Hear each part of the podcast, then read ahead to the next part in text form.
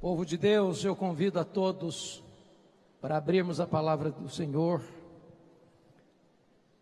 No livro de Atos dos Apóstolos, capítulo 1, versículo 8.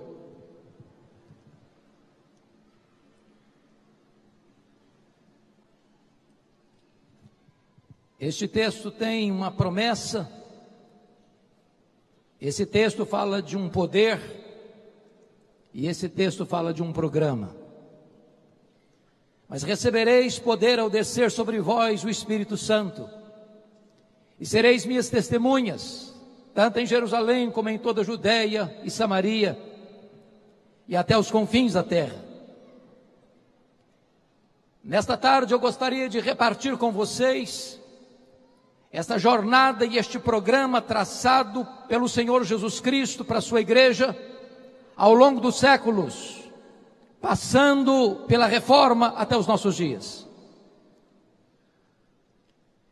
Este programa é cumprido à risca, porque do capítulo 1 ao capítulo 7 o Evangelho alcança Jerusalém e a Judéia. No capítulo de 8, 8 de Atos o Evangelho chega em Samaria. No capítulo 9, a conversão de Saulo, já em Damasco, fora do território de Israel. No capítulo 10, a conversão de um gentio, prosélito, Cornélio, na cidade de Cesareia Marítima. No capítulo 11, o evangelho chega em Antioquia, a terceira maior cidade do mundo. Capítulos 13 e 14, a primeira grande viagem missionária na região da Galácia. Capítulos 16, 17 e 18, o Evangelho alcança a província da Macedônia e da Acaia na segunda viagem missionária de Paulo capítulo 19 e 20, o evangelho estende-se mais para a província da Ásia Menor, na grande cidade de Éfeso, de onde o evangelho se espalha para toda a província. Pérgamo, Tiatira, Sardes, Filadélfia, Laodiceia, Hierápolis e Colossos. Capítulos 21 ao 26 trata da prisão de Paulo em Jerusalém, sua transferência para Cesareia, onde fica dois anos sendo acusado injustamente pelos judeus. Capítulos 27 e 28 é a viagem de Paulo para Roma, o naufrágio que ele enfrenta, a sua temporada na ilha de Malta e sua chegada a Roma, não como sonhara chegar, mas preso e algemado. De onde ele escreve suas cartas aos Efésios, Filipenses, Colossenses e Filemon. Atos termina sem conclusão, porque a história da igreja continua. E nós estamos escrevendo, quem sabe, o capítulo 29 de Atos, porque o Espírito de Deus está agindo na igreja para que ela alcance até os confins da terra. Mas agora acessa o registro de Atos e a história nos toma pela mão. A história deve ser nossa pedagoga, do contrário, será nossa coveira. Quem não aprende com a história, repete seus erros. Quem não tem história, está fadado a não ter futuro. Quando Jesus Cristo nasce, o mundo está sob o governo de Roma e quem governa o império é César Augusto. Israel já está debaixo do governo de Roma desde o ano 63, quando Pompeu conquistou aquela região. Mas quando Jesus começa o seu ministério, lá em Lucas 3, o mundo está governado agora por um outro imperador, Tibério César. Depois vem Calígula, depois vem Cláudio, depois em 54 vem Nero, um homem devasso, um homem violento, um homem crudelíssimo. Dez anos depois que ele governa, precisamente no dia 17 de julho, do ano 64, Nero põe fogo em Roma. E assiste o espetáculo das chamas do alto da Torre de Mecenas. Sete noites, seis dias de incêndio. De 17 de julho a 24 de julho. Quando o incêndio termina, dos 14 bairros de Roma, 10 deles são destruídos pelas chamas, os quatro bairros restantes densamente povoados por judeus e cristãos, dão a Nero um álibi para botar a culpa do incêndio de Roma nos crentes. começa um verdadeiro massacre. Faltou cruz para fazer, madeira para fazer cruz, tamanha quantidade de crentes que foram crucificados. Os crentes eram cobertos de piche, amarrados em postes, para iluminar as noites de Roma, sendo queimados, vivos. No ano 68, Nero é deposto e comete suicídio. No ano 70, Vespasiano inaugura em Roma o anfiteatro da morte, o Coliseu Romano. Que numa festa de 100 dias de inauguração, mais de 10 mil crentes foram mortos e mortos com requinte de crueldade, enrolados em peles de animais, para os cães morderem, para os touros pisarem, para os leões esfaimados da Líbia devorarem. Um verdadeiro massacre. Chega o ano 81, o imperador Domiciano começa a reinar. E esse é o primeiro imperador da história a arrogar para si o título de Senhor e Deus. Foi este imperador que deportou o apóstolo João, então pastor da igreja de Éfeso, para a ilha do Mar Egeu, a ilha de Pátimos. Naquela, naquelas alturas, todos os apóstolos de Jesus já estavam mortos e mortos pelo viés do martírio. João era o último representante do colégio apostólico. Certamente a intenção de Domiciano era calar a voz do último apóstolo de Jesus Cristo. Mas se o homem faz planos, a resposta certa vem de Deus. Porque Apocalipse 1,9 diz que João não está na ilha de Patmos por causa de um decreto de Domiciano, ele está na ilha de Patmos por causa da palavra de Deus e do testemunho de Jesus Cristo. O imperador romano quis fechar para ele todas as portas da terra, e quando todas as portas da terra estavam fechadas para João, Deus abriu-lhe uma porta no céu e disse: Sobe para aqui, e eu te mostrarei as coisas que devem acontecer. Até nos momentos mais sombrios da história da igreja, Deus continua no controle e o plano de Deus não pode ser frustrado. Os imperadores que vieram foram truculentos, Marco Aurélio, Sétimo Severo, Décio, Diocleciano, mas quis a providência de Deus, que por volta do ano 311, 313, Constantino revertesse essa situação. E o cristianismo, que até então era massacrado e perseguido, e os crentes eram mortos com requinte de crueldade e levados ao martírio, agora o cristianismo é declarado religião oficial do Império Romano. Isso foi muito bom. Isso foi muito mal. Muito bom porque cessou a perseguição.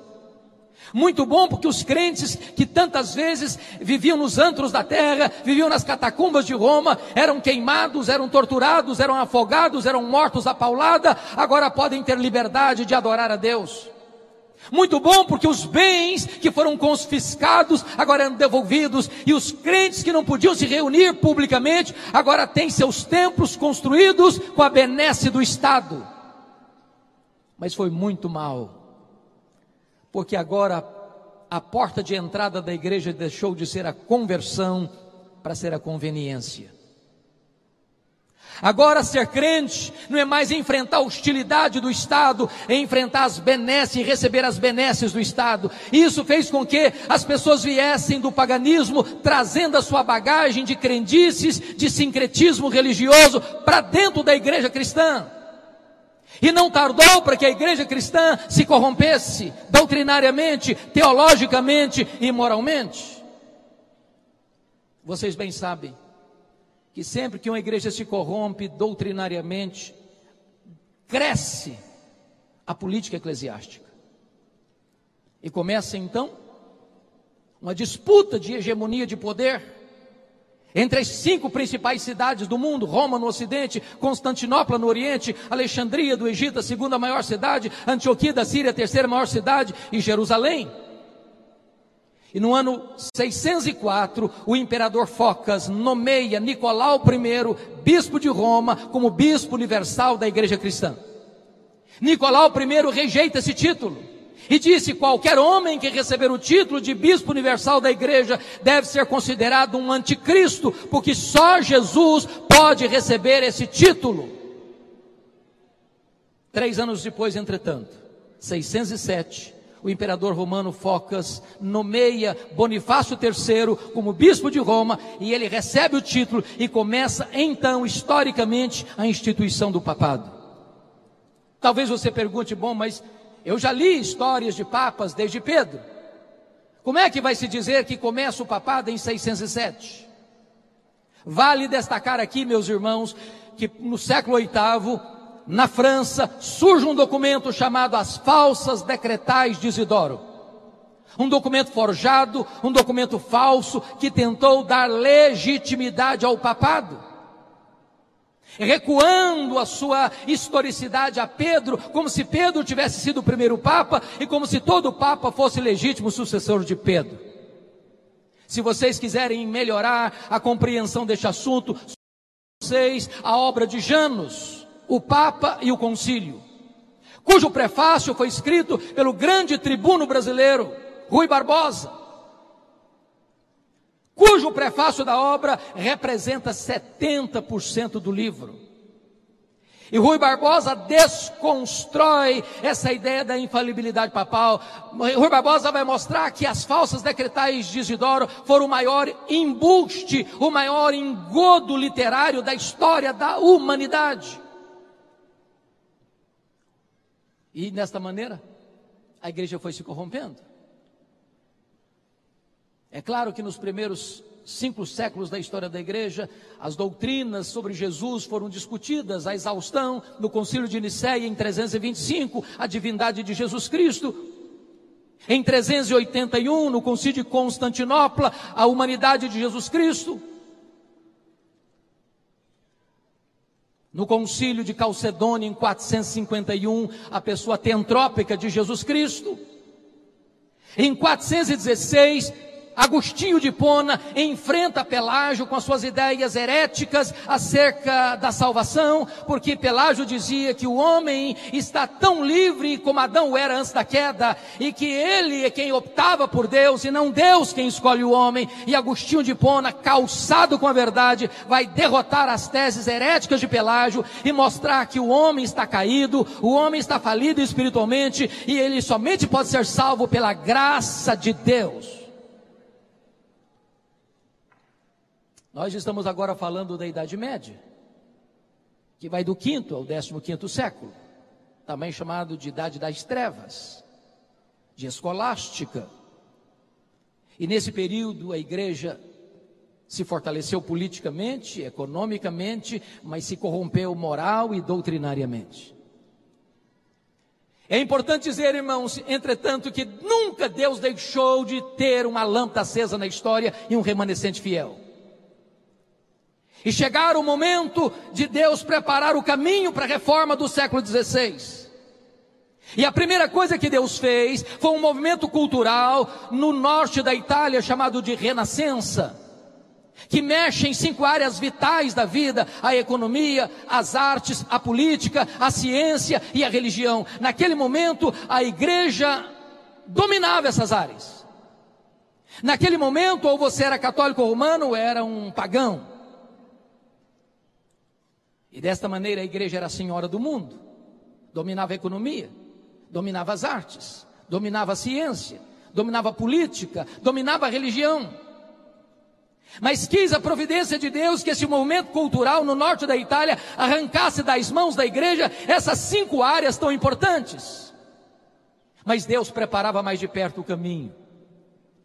Quando Deus levanta na Inglaterra aquele que é a estrela d'alva da reforma, o professor de Oxford, John Wycliffe, um homem culto, um homem convertido a Cristo, um homem que prega a graça, um homem que anuncia a salvação, um homem que combate os erros e os desvios da igreja, e um homem que entende uma coisa: a reforma não pode se estabelecer a não ser que o povo tenha a Bíblia em sua própria língua, porque na Idade Média a única Bíblia que o povo sabia e conhecia era em latim.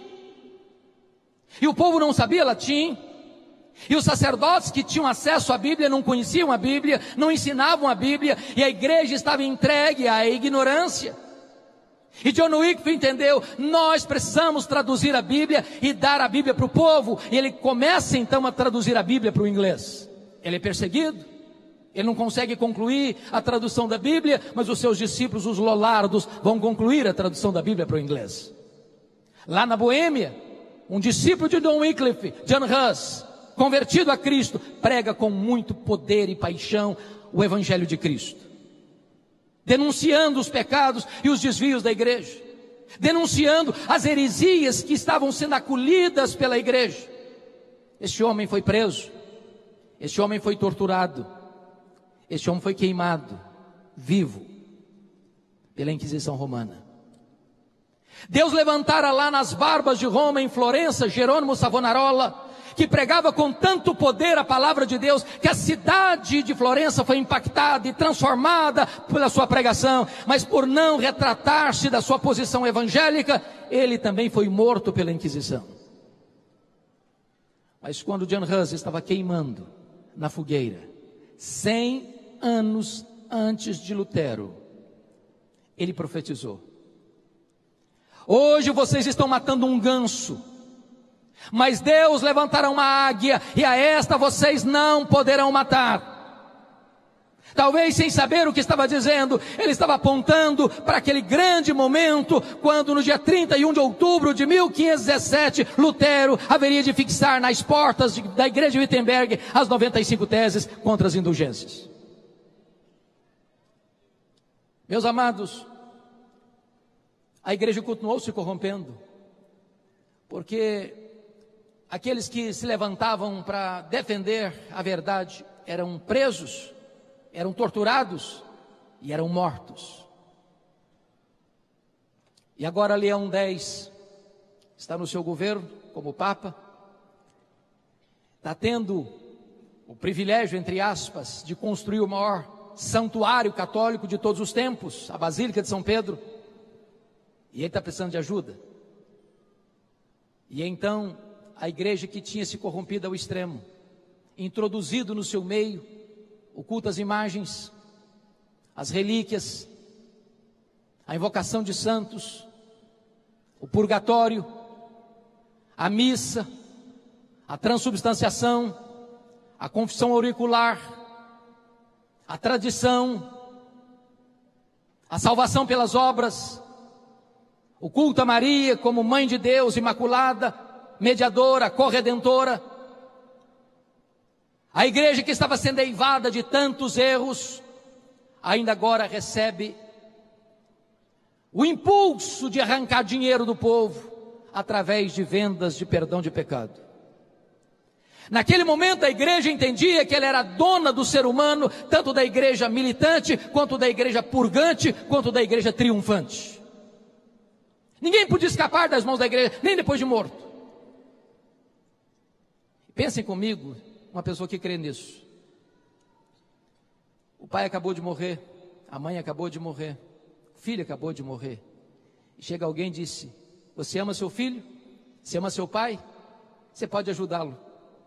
Porque seu pai, sua mãe, seu filho não foi suficientemente bom para ir para o céu, nem foi tão suficiente mal para ir para o inferno, ele foi para o purgatório.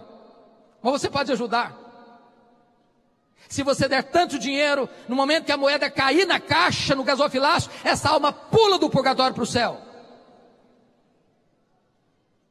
As pessoas eram encorajadas a comprar 5 anos de perdão, a 15 anos de perdão, a 20 anos de perdão, ou se o dinheiro fosse bom, perdão para a vida inteira. E é nesse momento que Johannes Tetzel vai à Alemanha para vender indulgências. E a essas alturas, Martinho Lutero já era um professor de Bíblia. Martinho Lutero já tinha tido contato com o livro de Romanos. Martinho Lutero já entendia que a justificação não é pelas obras, é pela fé em Cristo Jesus. E então, quando Johannes Tetzel vai para a Alemanha pregar as indulgências, estrategicamente, no dia 31 de outubro de 1517, véspera de Todos os Santos, ele vai fixar as 95 teses teses contra as indulgências. Se você ler as indulgências, as 95 teses, você vai ver que Lutero não era plenamente reformado ainda. Tinha muita coisa errada lá nas indulgências, aquelas 95 teses. E não estavam tão claras na mente dele. Só mais tarde Lutero vai ter uma compreensão mais clara da verdade de Deus. Mas estava deflagrado aí o movimento da reforma. É claro que isso surgiu com muita luta, com muita lágrima, com muito sofrimento, porque no dia 5 de maio de 1521, Lutero é convocado à dieta de Worms, diante do imperador, diante das autoridades políticas, diante das autoridades eclesiásticas, e os seus livros estão lá expostos, e Lutero sabia que não estava aquela, aquela reunião convocada ali para discutir com ele, mas apenas por uma razão, para que ele se retratasse das suas posições bíblicas e cristãs. Naquele dia, Lutero pediu um tempo mais para pensar. Para espanto de todos, e diz os historiadores que naquela noite Lutero teve uma grande angústia na sua alma. O inferno jogou em cima dele toda a sua fúria. A tal ponto de, num determinado momento da noite, ele pegar o seu tinteiro e jogá-lo contra a parede, como se o diabo estivesse fisicamente, presentemente ali no seu quarto. Quando o dia amanheceu, a dieta se recompôs. Os livros de Lutero sobre a mesa. Perguntaram para ele: Lutero, você está pronto a se retratar daquilo que você escreveu, do que você tem pregado, do que você tem ensinado? E Lutero respondeu: A menos que vocês me convençam pelas Escrituras que eu estou errado, eu não me retratarei. Porque não é lícito, não é justo, não é honesto um homem agir contra a sua consciência. Aqui fico, aqui me estabeleço e que Deus me ajude. Estava aí o corte definitivo para a reforma protestante do século XVI. Ele é considerado herege, e isso significava que qualquer pessoa que matasse Lutero não tinha nenhuma imputação de crime. E quando ele sai da dieta, ele é raptado na estrada, não pelos seus adversários, mas pelos seus aliados, e é levado para o castelo, onde fica dez anos, escondido atrás de um biombo, e por providência divina, exatamente nesse tempo de reclusão, é que ele se dedica com muito empenho a traduzir o Novo Testamento para o alemão. Obra essa que vai influenciar toda a literatura alemã, inclusive a gramática alemã. Mas é claro que Lutero não trabalhou sozinho. Deus levantou homens como João Calvino,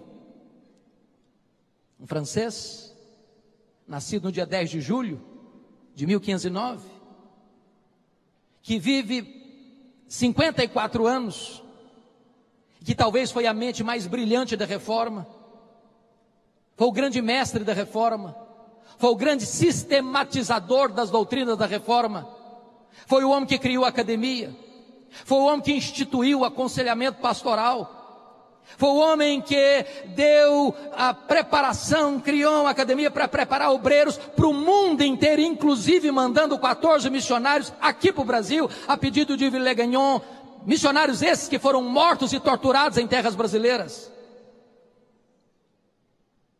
O homem que aos 26 anos de idade vai escrever a obra mais importante da reforma, as institutas da religião cristã, olhando o credo apostólico, primeiro livro, creio em Deus Pai, segundo livro, creio em Deus Filho, terceiro livro, creio no Deus Espírito Santo, quarto livro, creio na igreja. Deus levantou outros homens, como Busser, Martin Busser, lá em Estrasburgo, Deus levantou Beza, Deus levantou Melanchthon, Deus levantou gigantes nesse tempo. E as colunas básicas eram essas, só a Escritura. nenhum concílio, nenhuma igreja, nenhum pastor, nenhum papa, nenhum homem, nenhuma instituição pode suplantar a palavra de Deus. Não é a igreja que está acima da Bíblia, é a Bíblia que está acima da igreja. Não é a igreja que valida a escritura, é a escritura que orienta a igreja. É só a escritura, ela é a nossa única regra de fé e prática. Não tem outra revelação, não tem outra fonte de conhecimento e de vida a não ser a palavra de Deus. Só a fé, não a salvação não é pelas obras, a salvação não é pela fé, mas as obras, a salvação é só pela fé, independentemente das obras da lei. É sua graça, não há mérito. Não há mérito. Ninguém vai entrar no céu batendo no peito e diz: Eu cheguei aqui porque eu mereci, eu cheguei aqui porque eu conquistei, eu cheguei aqui porque eu fui bom, eu cheguei aqui porque fiz boas obras. A salvação é absolutamente um presente gratuito de Deus, é imerecido de Deus. É só Cristo não é Cristo mais o Papa, não é Cristo mais Maria, não é Cristo mais a igreja, não é Cristo mais o pastor, não é Cristo mais o batismo, não é Cristo mais o ritual, é só Cristo. Ele é o caminho, Ele é a verdade, Ele é a vida, Ele é a porta, só nele há salvação, Ele é o único mediador entre Deus e os homens. Somente a Deus a glória, qualquer glória dada ao homem é glória vazia, é vanglória, é idolatria, é abominação para Deus. Meus amados, a reforma não chegou até nós, senão com lágrimas e com muito sangue. Se nós não conhecermos a história, nós não valorizaremos esse legado. Por exemplo, vão comigo para a França. Ano de 1559. Levanta-se na França Catarina de Médicis, uma implacável perseguidora da fé cristã. Qualquer aluno de segundo grau já leu sobre a famigerada noite de São Bartolomeu, 24 de agosto de 1572, quando mais de 70 mil huguenotes foram mortos traiçoeiramente, por ordem de Catarina, sob os aplausos do Papa e os elogios de Filipe II, rei da Espanha, genro de Catarina de Médicis. Foi proibido ser protestante na França. E se você ler, por exemplo, antes disso, a história do reformador João Calvino, vocês se lembram quanta luta, quanta dor, quanta perseguição, quanta tristeza, quanto sangue derramado em seu país. E é por isso que ele foge dessa perseguição, passando por Genebra, e quis a providência de Deus que Farel o convidasse, porque Farel não era um mestre, Farel era um evangelista. E Farel disse: Calvino, eu preciso de você aqui. E disse: Não vou ficar, eu estou em transição. Calvino não queria ser um pastor, pregador, ele queria ser um escritor, ele queria ficar mais recolhido para escrever, para tratar das grandes demandas da igreja. E Farel disse: Se você não ficar aqui, Calvino, eu vou pedir a Deus para amaldiçoar a sua vida. Ele ficou. 1538. Chegou antes disso, 1536, 35, 36, 38, ele foi expulso. Ele e Farel. Vão para Estrasburgo, onde ele se casa. 1541 ele retorna a pedido dos líderes de Genebra e fica em Genebra até sua morte por volta de 27 de maio de 1564, transformando Genebra na maior maquete do reino de Deus da história.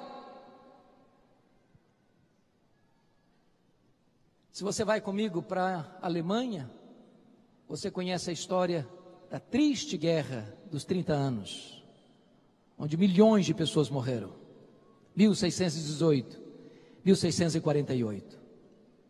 Se você vai comigo para a Inglaterra, você se lembra que em 1534, Henrique VIII rompeu com o catolicismo, não por convicção teológica, mas por conveniência pessoal, para casar-se de novo, para ter um herdeiro para o trono. E o Papa não lhe dava essa autoridade, e ele rompe com a igreja e cria uma nova igreja na Inglaterra, a igreja anglicana, sendo ele chefe de Estado e chefe da igreja. Na verdade, esse filho, Ana Bolena não lhe deu. Ele casou muitas outras vezes. E ele morre em 1550, 1547. E o seu filho, Eduardo VI, com 10 anos de idade, começa a reinar. Os líderes protestantes da Inglaterra entendem uma coisa: chegou a hora de plantar a reforma na Inglaterra. Ridley, Latimer, Cranmer. Mas esse menino morre precocemente, com 16 anos de idade, em 1553 e assume o governo da Inglaterra, Maria Tudor, Maria Sanguinária, que leva a estaque, queima em praça pública os líderes protestantes, promovam a perseguição generalizada na Inglaterra e muitos irmãos nossos, para poupar sua vida, tiveram que fugir da Inglaterra e fugiram para onde? Fugiram para o continente, para a Alemanha, para a Suíça, para a Holanda, para os lugares onde a reforma estava estabelecida. Quis a providência de Deus que Maria Tudor morresse cedo, cinco anos depois, em 1558, e assuma o governo na Inglaterra, Elizabeth, num longo governo de 1558 a 1603. E o primeiro decreto de Elizabeth foi determinar a volta dos foragidos para a Inglaterra. E tendo eles então contato com a reforma no continente, voltaram fazendo quatro exigências para a igreja. Nós queremos na Inglaterra uma igreja com teologia pura, com liturgia pura, com governo puro, com vida pura. E desencadearam na Inglaterra um dos mais importantes movimentos de reforma de todos os tempos e também de avivamento, o movimento dos puritanos. Aqui fica uma coisa interessante a pensar. Maria Tudo não sabia, mas Deus havia constituído em presidente das missões estrangeiras da Inglaterra. Quando ela pensou que ela estava destruindo a igreja, ela estava promovendo a igreja. Há um cântico que foi escrito aqui no Brasil e muito cantado em outros tempos aqui no Brasil, muito conhecido nos meios pentecostais, que diz o seguinte: é obra santa, ninguém detém. A igreja de Deus é indestrutível. A igreja de Deus avança sobre a perseguição, ela avança sobre as fornalhas, ela avança sobre o martírio, ela avança sobre qualquer dificuldade da vida, ela marcha triunfantemente. Mas, amados irmãos, tempos difíceis vieram tempos de crise, surge o racionalismo francês, o iluminismo. No bojo desse momento, vem o chamado liberalismo teológico. A Bíblia é lida de outra maneira, não é mais a visão gramática histórica, mas crítico-literária. E não tardou para que os seminários que formaram teólogos, pastores, missionários para o mundo fossem tomados de assalto pelos liberais. E agora não se cria mais na Bíblia. Agora os seminários começaram a ensinar o ceticismo, a incredulidade. E o liberalismo assaltou a igreja na Europa, irmãos, e qualquer igreja que subscreve o liberalismo está assinando um atestado de óbito. Não há esperança para alguém chegar e dizer: Eu não creio mais na Bíblia. Eu não creio que esse livro é a palavra de Deus. Eu não creio mais que esse livro é infalível, é inerrante, é suficiente. Qualquer igreja que entrar por esse caminho morre. Não tem antídoto. O que é que fizeram? Tentaram restaurar a igreja através de grandes palestras. Tentaram dar mais credibilidade ao pastor, levantando o púlpito. Mas não foram as palestras. A única coisa que restaura a igreja deste vale de ossos secos foram os poderosos reavivamentos que Deus derramou sobre a sua igreja. Em 1739, na Inglaterra, com John Wesley e George Whitfield. No país de Gales. Na Nova Inglaterra, Jonathan Edwards nos idos de 1735 e 1740. Novamente o século XIX foi varrido por uma onda de incredulidade, o liberalismo está no auge e Deus levanta na Inglaterra Charles Haddon Spurgeon para enfrentar essa fúria do liberalismo. E o que levanta a igreja é o avivamento espiritual.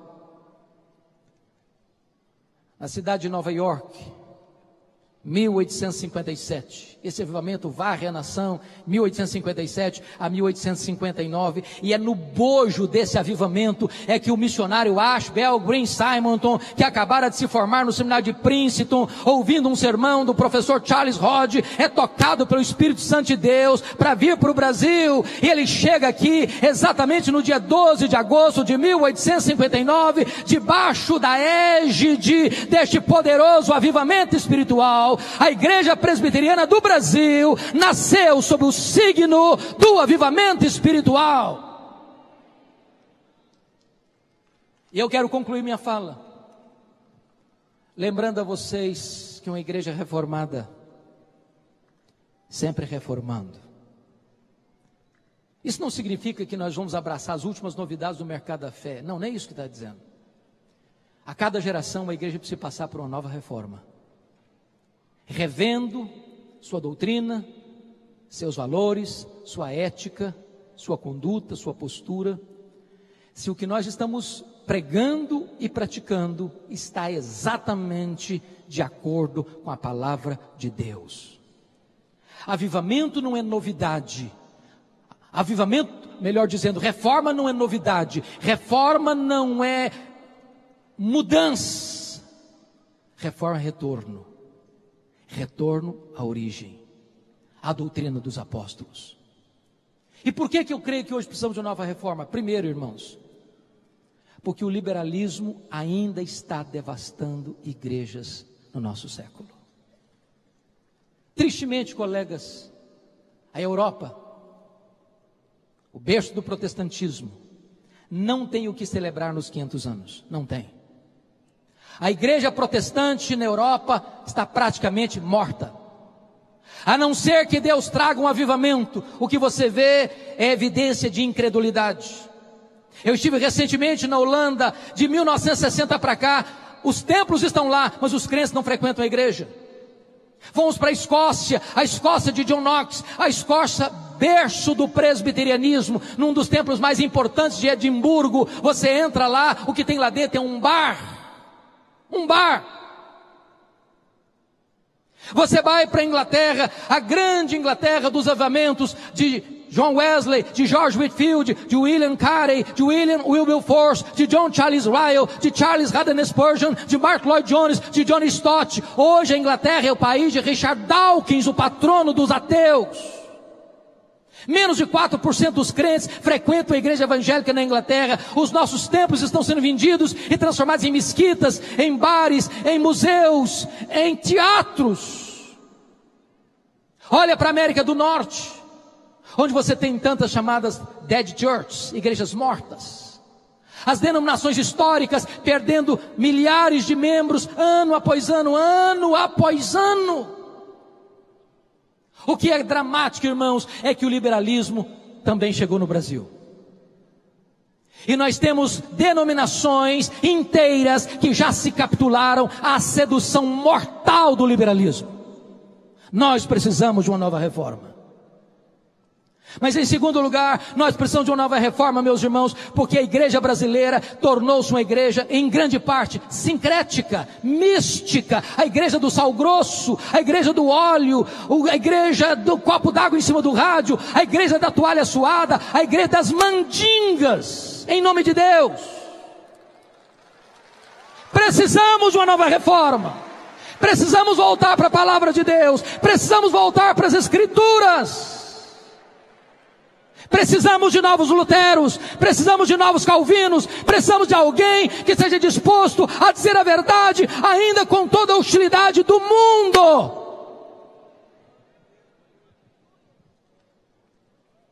Mas em último lugar, irmãos, nós precisamos de uma nova reforma, porque nós assistimos no Brasil, tristemente, uma igreja onde há a presença de uma ortodoxia morta.